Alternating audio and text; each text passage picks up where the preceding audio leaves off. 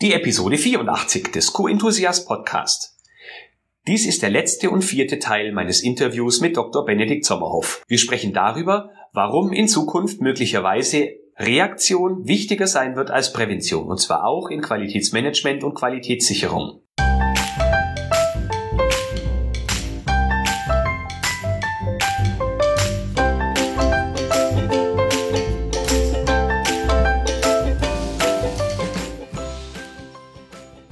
Ein enthusiastisches Hallo und willkommen zu einer neuen Podcast-Episode.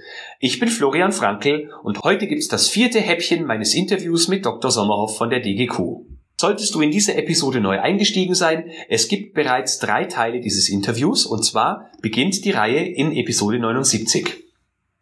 Falls du also bisher noch keinen Teil des Interviews mit Dr. Sommerhoff gehört hast, geh auf Episode 79 und hör sie dir gerne an. Ich verspreche dir, es lohnt sich. In Episode 79 sprachen wir über den Kreislauf von Anerkennung und Wirksamkeit im Qualitätsmanagement. Episode 80 dreht sich darum, warum wir in Zukunft unbedingt wieder mehr Qualitätsehrlichkeit brauchen. Und in Episode 81 sprachen wir über tolerierte Regelbrüche und warum sie ein Risiko für jedes Qualitätsmanagementsystem sind. Und nun bekommst du den vierten und letzten Teil, wo es darum geht, warum in Zukunft Reaktion möglicherweise wichtiger sein wird als Prävention. Viel Spaß! Wir sind vorhin ein wenig zu früh in Anführungsstrichen abgebogen äh, in Richtung äh, diese tolerierbaren oder tolerierten Regelbrüche.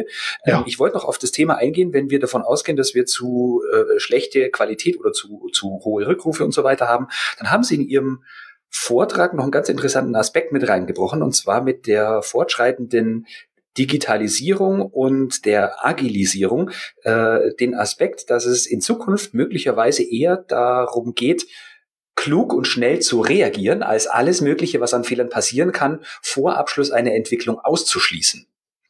Also wir haben ja heute ähm, derartig komplexe Produkte, also gerade auch im Zusammenspiel von Software und Hardware oder Software und Dienstleistung oder sogar alles drei. Ähm, Software, Hardware und Service, ähm, sogenannte hybride Produkte. Ähm, äh, dass es, äh, dass es für viele dieser Produkte gar nicht mehr möglich ist, alle möglichen Fehler äh, präventiv zu adressieren.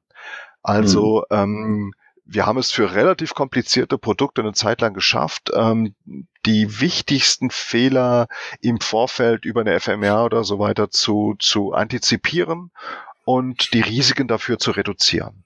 Und wir haben können Sie mal ganz kurz, ja. Entschuldigung, können Sie mal bitte ja. ganz kurz sagen, was aus Ihrer Sicht ein kompliziertes und was ein komplexes Produkt ist? Ja. Ich glaube, das sieht jeder für seine Branche so ein bisschen anders, aber vielleicht haben Sie da Beispiele, wo Sie denken, das passt da rein. Ist also, ein Auto komplex ähm, oder kompliziert? Das Auto bis vor einigen Jahren war sehr kompliziert. Ähm, mhm. Wir haben es aber technisch äh, sehr gut beherrscht. Also komplizierte Dinge sind mit Fleiß und Fachwissen immer noch beherrschbar.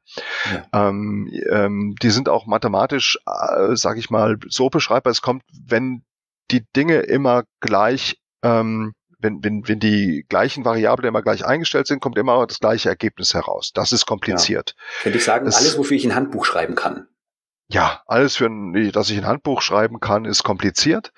Mhm. Ähm, so, und komplex ist jetzt was anderes. Bei komplexen ja. Dingen, da findet eine Art von Zusammenspiel zwischen den Komponenten statt, äh, die wir nicht mehr mathematisch abbilden und vorhersagen können. Das heißt, dass die Ergebnisse sind nicht mehr vorhersagbar. Das heißt, im Zusammenspiel zwischen der Hardware eines Smartphones und den vielen verschiedenen Apps, die ich mir individuell drauf ähm, geladen habe, können jetzt Dinge passieren, die keiner mehr vorhersagen kann mhm. und die auch nicht mehr reproduzierbar sind.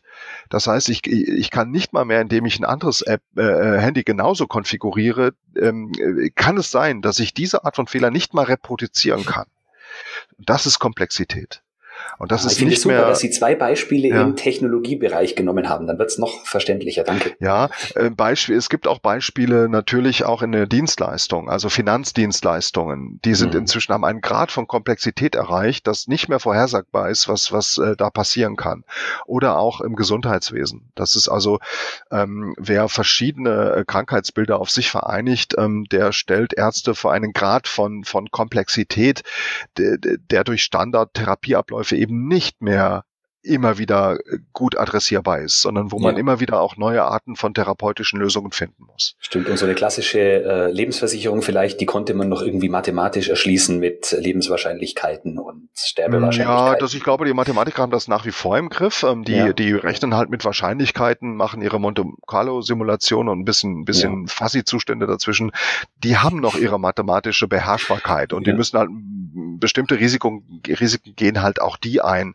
Aber typischerweise ja. können die die beziffern, ja. Mhm. Das ist, Okay. ich würde sagen, das ist eher noch kompliziert.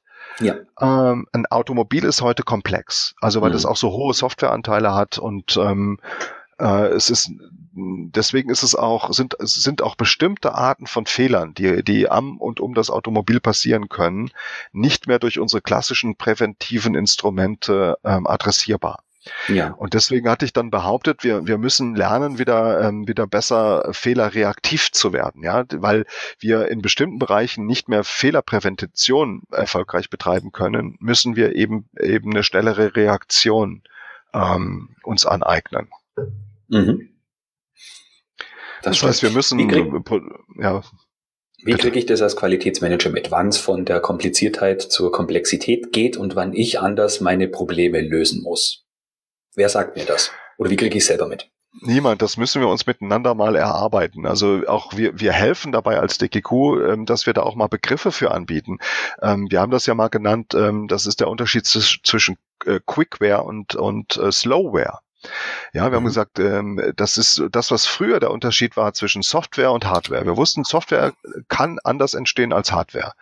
Ja, es ist relativ einfach, Software nochmal zu verändern. Deswegen ist es okay, wenn man die so iterativ weiterentwickelt. Ja, so und Software ist auch nie ganz fertig. Deswegen übergeben wir sie äh, letztendlich unfertig dem Kunden, macht aber nichts. Wenn dem noch was auffällt, ist es relativ schnell geheilt.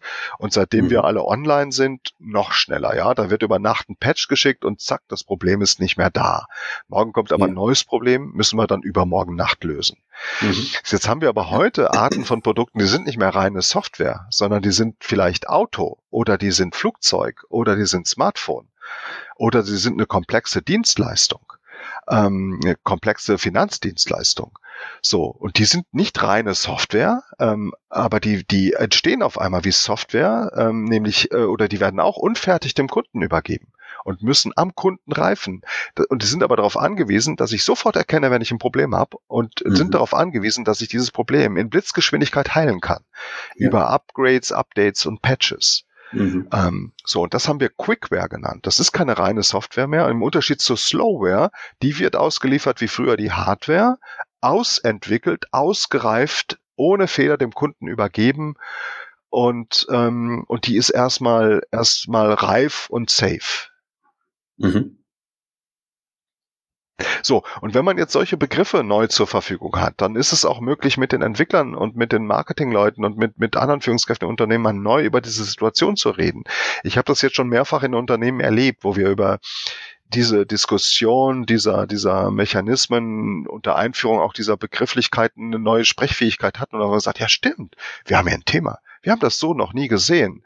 Ein Maschinenbauer, wo mir Entwicklungsingenieure sagen, ähm, ja stimmt, ein Großteil unseres Produktes ist Slowware, aber Mhm. durch den hohen Digitalisierungsgrad, den unsere Maschine schon hat, haben wir auf dieser Slowware-Plattform ähm, Quickware-Produktanteile, die ja ja wirklich auf eine völlig andere Art und Weise entstehen. Und diese Ja. Entwicklungs, ähm, sag ich mal, Zyklen von Hardware und Slowware oder diese Entwicklungskompatibilität, die ist, die ist kaum noch gegeben. Stimmt, wir haben da ein Thema, wir müssen mal da neu drüber nachdenken. Wie können wir das qualitätssichern? Schon in Ja. der Entwicklung und auch später im Betrieb. Mhm. Und das sind wir jetzt ja auch in einem Bereich, wo der Qualitätsmanager noch wirklich die, die, die Sachen mitgestalten kann. Also das ist alles Neuland. Das hat vor uns noch keiner gemacht. Wir sind jetzt in der Zeit, wo wir das wirklich aktiv mitgestalten können. Ja, die ersten haben es ja schon gemacht. Also Mhm. die, die, die großen, ich sag mal, die Smartphone-Hersteller und die, die Betreiber von, von äh, ähm, also die Dienstleister rund um die Smartphones und, und die, die, die App Shops haben und so weiter, die Ja. kennen ja diese Problematiken. Die mussten sich ja schon aneignen, ähm, sag mal, ganz schnelle Diagnosesysteme äh, zu benutzen, um sofort zu erkennen, wo ich Probleme im Feld habe. Und die mussten sich auch schon aneignen, ganz schnell über Nacht die, die Patches zu machen, um zu heilen. Ja. Das heißt, die haben sich schon solche Techniken angeeignet. Schon vor, vor einigen Jahren. Äh, dazu ist aber noch wenig veröffentlicht. Also die, die, die haben noch nicht erklärt, wie man das für ein Automobil oder für eine Druckmaschine macht oder für, für ein Automobilzuliefersystem. Äh, mhm. Ja, und da sind wir sehr stark sozialisiert über die alten äh, Slowware-Prozesse, ja, über APQP, mhm. also die aus der Automobilindustrie stammenden ähm, ähm, äh, typischen Entwicklungsprozesse. Ähm, äh, PPAP und APQP. Jetzt müssen wir, jetzt müssen Sie mir helfen, das nochmal zu setzen. Das, ähm, nee, also wirklich, äh, ich, ich, ich google das äh, nachher und dann gibt es äh, Process, Ja, genau. Ich müsste jetzt selber nochmal googeln und nachschlagen. Ich habe die Worte auch bei Ihrem Vortrag zum ersten ja. Mal gehört. Ja, das sind also etablierte äh, ähm, generische Entwicklungsprozesse, die sich ja. bestimmter ähm, festgelegter Methodiken auch bedienen. Und die, die meisten ideal, kennen ja auch diese Wasserfallentwicklungsgeschichte. Ja, das ist ja was Die ganz waren halt Einfaches. halt ideal für die klassische Hardware und für die klassische Slowware war das ideal. Aber jetzt, wo wir mehr und mehr Quickware haben, greifen die dafür nicht mehr und nicht mehr überall. Ja. Das ist wahr. Herr Dr. Sommerhoff, das waren jetzt unglaublich viele Themen, über die wir gesprochen haben, so in drei ja. Themenbereichen, aber da hängt ja noch sehr, sehr, sehr viel mehr mit dran. Ja, wir müssen, glaube ich, ein bisschen, ein bisschen ordnen und schneiden, aber das wird uns gelingen. Das macht, kein, äh, macht mir keinen, äh, keine Sorgen, das kriege ich hin. Äh, ja. Äh, haben Sie noch Zeit, dass wir noch über die DGQ und Sie sprechen?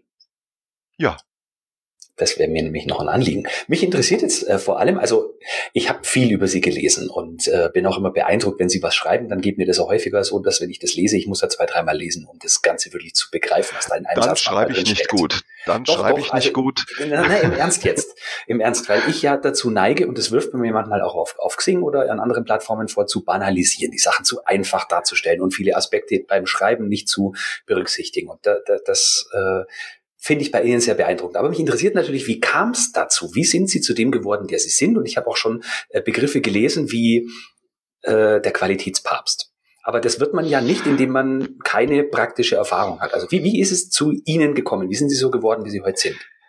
Ich habe mich immer für, für ganz viel Verschiedenes interessiert. Also das geht mir heute noch so. Ich, ich lese gerade äh, Bücher über, über Kirchenhistorie. Mhm. Ähm, fragen Sie mich bloß nicht, wie ich dazu gekommen bin. Ich habe äh, vor einigen Jahren mich, mich ganz tief befasst mit den napoleonischen Kriegen und ich habe mir Fachliteratur über Militärtaktiken der Preußen, der Franzosen äh, ähm, zugelegt, ähm, englische Fachliteratur. Ich, ich, ich komme von Hölzchen auf Stöckchen und ich glaube, das ist für das, was ich mache, eine große, eine große Ressource. Ähm, ich bin an allem interessiert. Mein, meine, meine Dissertation war ein, ein, ein Grenzgang zwischen den Ingenieurwissenschaften und der Soziologie. Ich habe da begonnen, mich mit Professionssoziologie auseinanderzusetzen. Ich habe danach immer behauptet, ich sei ein, ein schlanker Soziologe im Körper eines dicken Ingenieurs. ähm, und ich glaube, wenn ich das so über mich sagen darf, ich habe ein Talent dafür, aus unterschiedlichsten Themenbereichen ähm, Dinge zu sammeln und auf einmal Muster zu kennen und zu sagen, hey Mensch, das, was die Soziologen dort über brauchbare Illegalität sagen, das passt doch zu dem, was bei uns gerade in der Qualitätssicherung passiert kann man sich das mal angucken und gucken, gibt es da eine Übertragbarkeit des Wissens? Äh, hilft uns das besser zu verstehen, was passiert? Ja. Und das ist das, was mir großen Spaß macht, also diese Brücken zu schlagen zu anderen Fachgebieten. Und das geht auch nur mit anderen Menschen zusammen. Das geht nicht als Alleiner. Das heißt, da muss man sich mit anderen austauschen, ganz eng, muss ein guter Netzwerker sein. Und, und ich hatte halt jetzt die Chance, ich bin 21 Jahre bei der DGQ, ich hatte die Chance halt jetzt über viele, viele Jahre, über zwei Jahrzehnte lang ein Netzwerk mit total klugen Menschen aus unterschiedlichen Disziplinen mir aufzubauen und Teil ihres Netzwerkes zu sein. Ja. Und ja, und das, das, äh, diese Ressourcen, die, die nutze ich für das, was ich mache. Ja. Mhm. Jetzt steht in Ihrer Signatur Leiter Innovation und Transformation. Aber ich habe den, den, Eindruck, Sie sind ja derjenige, der bei der DGQ äh, sehr oder fast am präsentesten ist, zumindest in meiner Wahrnehmung. Ähm, wie haben Sie denn gestartet dort? Wenn Sie sagen, 21 Jahre ist ja eine unglaublich lange Zeit. Was war so Ihr, Ihr Beginn dort?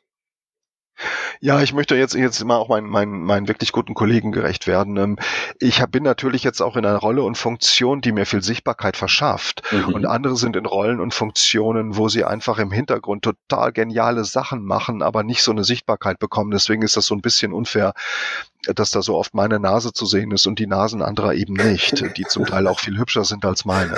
Das ist mir ganz wichtig zu sagen, dass das ohne, ohne diesen, dieses, sag ich mal, auch diese wirklich guten, guten Kollegen und Kolleginnen, die ich habe, die, äh, die Menschen in den Fachkreisen, ähm, die eben jetzt nicht immer so, die manchmal nur eben 20 Leuten enger bekannt sind, aber als Koryphäen gelten.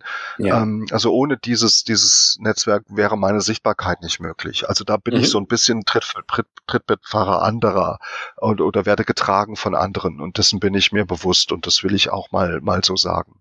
Mhm. Jetzt habe ich die Frage vergessen. Keine, kein, kein Problem. Die Frage war, wie, wie kam es dazu? Äh, vor 21 Jahren, wie war so Ihr Start? Ja. Ach so, ja. Ich war Qualitätsingenieur bei einem Automobilzulieferer in Aachen. Und ähm, ich war an einem Punkt, wo ich sagte, ich bin noch jung, ich bin jetzt 30, ich habe Lust, mal was anderes zu machen und, und jetzt geht noch was. Und habe mich umgeguckt und dann, dann habe ich, ähm, dann habe ich gesehen, eine Stellenausschreibung der Deutschen Gesellschaft für Qualität in Frankfurt. Und das war für mich so der Olymp der Qualitätssicherung des Qualitätsmanagements, wo ich mich zugehörig fühlte seit schon vier Jahren Berufstätigkeit und meiner Diplomarbeit auf dem Fachgebiet, dass ich gesagt, Mensch, das wäre das, wenn du zur DGQ gehen könntest. Und genau das ist mir dann auch gelungen. Man, man hat mich eingeladen, dabei zu sein. Das war 1998. Seitdem lebe ich in und bei Frankfurt und bin Mitarbeiter der DGQ. Hab bin gestartet in der, in der Weiterbildung der DGQ als ähm, das, was man heute Produktmanager nennt. Ich kam ja aus der Praxis und habe praxisnahe Lehrgänge entwickelt mit, mit anderen gemeinsam und habe dann bin ich intern gewechselt ins deutsche FQM Center, habe fünf mhm. Jahre für die DGQ ähm, Vollzeitberatung gemacht, auch äh, in Projekten mit Kunden bin dann zurückgewechselt in die Vereinsstrukturen, habe ähm, hab dort ähm, eine, ne, ne Führungsrolle gehabt im, im Vereinsmanagement, in, in, ja, mit den Regionalkreisen und Fachkreisen gearbeitet und habe mich dann aber hab dann besprochen mit den mit den mit der Geschäftsführung und den anderen, dass ich eigentlich eigentlich meine Stärken in der Themen, Themenarbeit und im Agenda-Setting, also neue Themen erschließen, dass ich die äh, gerne stärker ausspielen möchte und, und das war auch akzeptiert, dass das für die DGQ ganz großen Nutzen hat. Und dann haben wir eigentlich, haben wir, haben wir gesagt, Mensch, das ist so, das ist Transformation, Innovation, Themenmanagement. Äh, drei Worte sind zu viel. Ich würde es in Zukunft gemeinsam ähm, mit der Geschäftsführung dann vielleicht auch anders nennen wollen. Also im Moment ist der Fokus mehr auf dem Themenmanagement.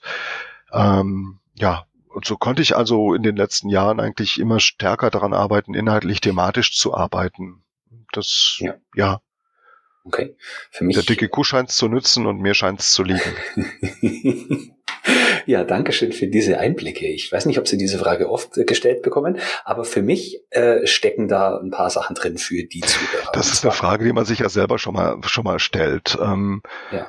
So, was ist so dein Weg? Ähm, wo treibst dich noch hin? Wie lange willst du das jetzt so noch machen? Was könnte das nächste sein, was du tust? Wobei immer das nächste, was ich getan habe seit 21 Jahren, immer innerhalb der DGQ war. Ja, das war jetzt ja. nicht die Ankündigung, gehen zu wollen, sondern mein Interesse ist, diesen Verein stark zu machen. Ähm, ich bin da jetzt so ein verwachsenes Teil von geworden.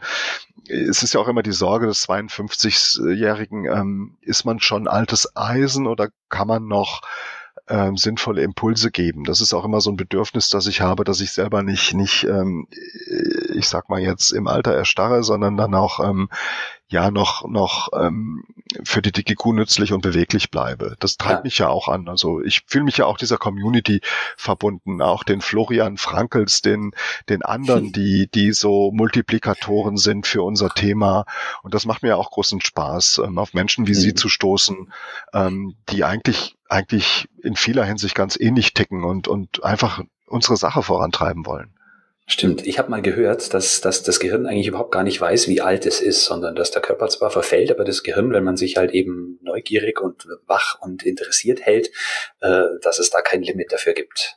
Ja, zu, zu meinem 50. sagte mir jemand, ähm, so das erste Drittel ist jetzt rum, also da mit der Aussage kann ich leben. ja, das wünsche ich Ihnen, dass das auch wirklich so ist.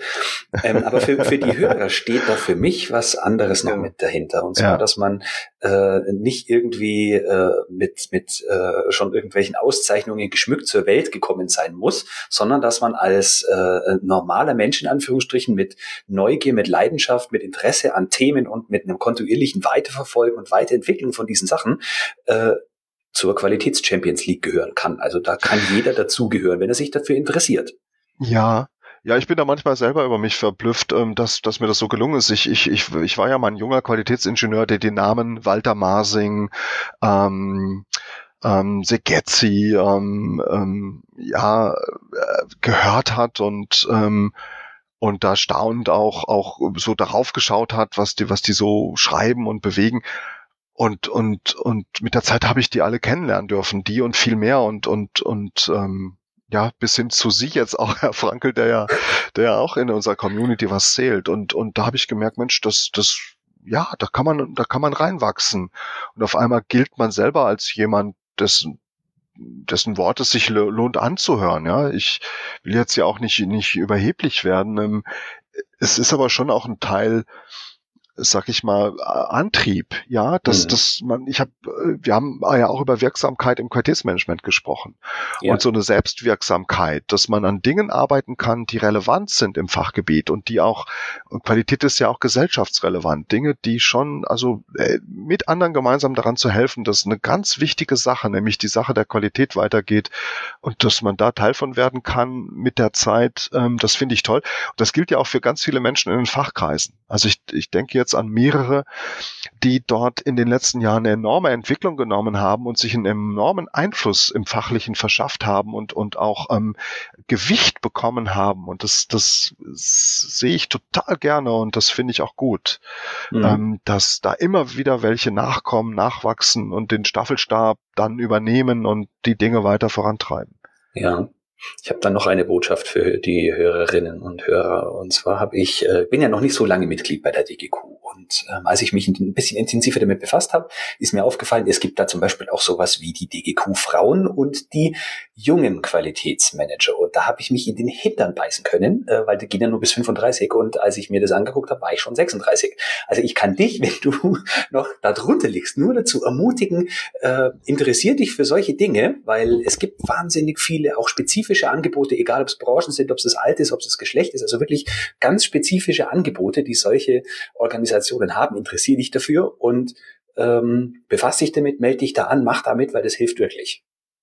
Ja, ich werde auch nicht dabei sein, weil ich darf als Nichtfrau bei den Frauen nicht dabei sein, finde ich auch total in Ordnung und ich darf auch als 52-Jähriger nicht bei den bis zu 35-Jährigen dabei sein. Das finde ich auch total richtig und gut. Dann gibt's noch die Qualitätsleiterkreise, wo also dann wirklich nur Leiter da sind, die sich auf Augenhöhe miteinander austauschen. Also wir versuchen auch so Netzwerke im Netzwerk zu bilden, die dann sehr spezifisch sind und wo es immer darum geht, ähm, pragmatische Hilfe von, von meinen Kollegen auf Augenhöhe und Kolleginnen natürlich mhm. äh, auf Augenhöhe, ähm, äh, damit ich ähm, mein Thema vorantreiben kann, meine Herausforderungen besser angehen kann. Also das ist das, was Verein eben leisten kann, dass wir uns miteinander vernetzen, uns gegenseitig stärken. Ja, ich habe jetzt noch einen, ein Kompliment für Sie beziehungsweise die DGQ dann höre ich mit Komplimenten auch auf. Äh, und zwar ist es, ich finde, ihr kriegt es hervorragend hin, dass ihr einerseits stehen natürlich auch gewisse wirtschaftliche Interessen hinter den Angeboten, aber die stehen nicht im Vordergrund, sondern auch im, in, in Marketing und Werbung in Anführungsstrichen äh, steht irgendwie immer das Angebot im Vordergrund und das, was ich als Nutzer davon habe und nicht so sehr dieses, wir müssen jetzt die Kongresse vollkriegen und, und so weiter. Also das finde ich äußerst angenehm an der muss ich sagen. Ja, ich glaube, das gilt aber auch für, für, für jeden, der am Markt was anbietet. Es muss immer um den, um den Nutzen, um den Kundennutzen gehen. Nur vielen tut es das nicht. Und ich kann das gleich sagen, ja. weil so viele Leute kommen auf mich zu, oder was heißt so viele, ja. sind jetzt nicht hunderte, aber äh, die dann fragen, ja, wir haben hier eine agile Konferenz und könnt ihr da nicht im Podcast Werbung machen und einen Blogartikel und so. Also die versuchen das schon alles marketingtechnisch ja. auszuschlachten. Und manchmal frage ich mich, wo bleibt da der Nutzer, der Teilnehmer, derjenige, der das Ticket bezahlen soll? Ja, das, das ist halt ein Vorteil, der auch vereinert. Wir müssen natürlich ähm, finanzieren, dass wir weiter am Thema Qualität arbeiten dürfen. Aber wir ja. dürfen einen, einen, großen Teil unseres Geldes eben dafür einsetzen, ähm, ähm, ohne Gewinnerzielungsabsicht ähm, einfach sinnvolle Dinge zu tun für unser Thema. Das ist auch unser Satzungsauftrag. Wir haben ja, wir sind auch deswegen vom Staat, sag ich mal, steuerlich begünstigt, weil er, weil er einfach anerkennt, dass wir hier einen sinnvollen gesellschaftlichen Beitrag leisten. Ja. Aber das will auch gut finanziert sein. Also dann, wenn man da mhm. wirklich auch dieses jetzt ähm, Niveau erreicht hat, das wir erreicht haben, dann müssen wir auch, auch, ähm, sag ich mal, ähm, ja die Geldströme dafür erzeugen, ja. Und ja. Ähm, das ist einfach unvermeidbar. Das ist eben keine Enterprise-Welt, ähm, wo diese Art von Ressource keine Bedeutung mehr hat. Wenn aber mhm. im Ergebnis draußen ankommt, dass wir an der Sache arbeiten und mit Nutzen für Menschen arbeiten, hey, dann ist, dann läuft alles auf, dann läuft es gut. Also für mich fühlt sich auf jeden Fall sehr stimmig an. Schön, freut mich. Sie haben sich jetzt über 90 Minuten Zeit genommen für unser Interview und ich danke Ihnen ganz herzlich dafür, dass Sie hat sich, sich kürzer angefühlt. Ja, das ist äh, schön. Das ja. freut mich, dass ich das ein bisschen kurzweiliger ja. gestalten konnte. Und das gilt ja auch für Sie. Sie haben sich ja auch so viel Zeit genommen und das äh, weiß ich sehr zu schätzen. Nun, die Zeit nehme ich mir aber gerne. Das war mir eine große Ehre, dass Sie mit dabei waren. Ja, Herr, Herr Frankel, wollen wir von nun an du sagen? Ich würde mich das, äh, mir wäre das eine Ehre. Ich würde mich darüber sehr freuen. Okay, von mir aus sehr gerne. Dann bin Gut, ich da freue ich mich. Also, Benedikt. Ja, vielen Dank. Dann hört das auch mit dem Doktor auf. Ich habe ich hab das äh, im Interview, wollte ich es da nicht mehr sagen, hätte ich jetzt vorher sagen sollen. Dann wünsche ich dir ein wundervolles Wochenende. Danke, ebenso. Tschüss. Danke, ciao. So, das war der letzte Teil des Interviews mit Dr. Sommerhoff. Wenn du mehr über ihn und die DGQ erfahren möchtest, findest du alle weiteren Informationen auf dgq.de. Außerdem findet morgen am 28. November 2019 im House of Logistics and Mobility der DGQ Qualitätstag statt, und zwar schon zum sechsten Mal. Ich selber werde auf dieser Veranstaltung ebenfalls dabei sein und vielleicht treffen wir uns dort. Falls auch du planst, dorthin zu kommen, kannst du mir gern vorab eine E-Mail schreiben. Meine E-Mail-Adresse ist florian.frankel.q-enthusiast.de. Und nun wünsche ich dir eine erfolgreiche Zeit bis in Episode 85 und denk immer daran, Qualität braucht kluge Köpfe. So wie dich.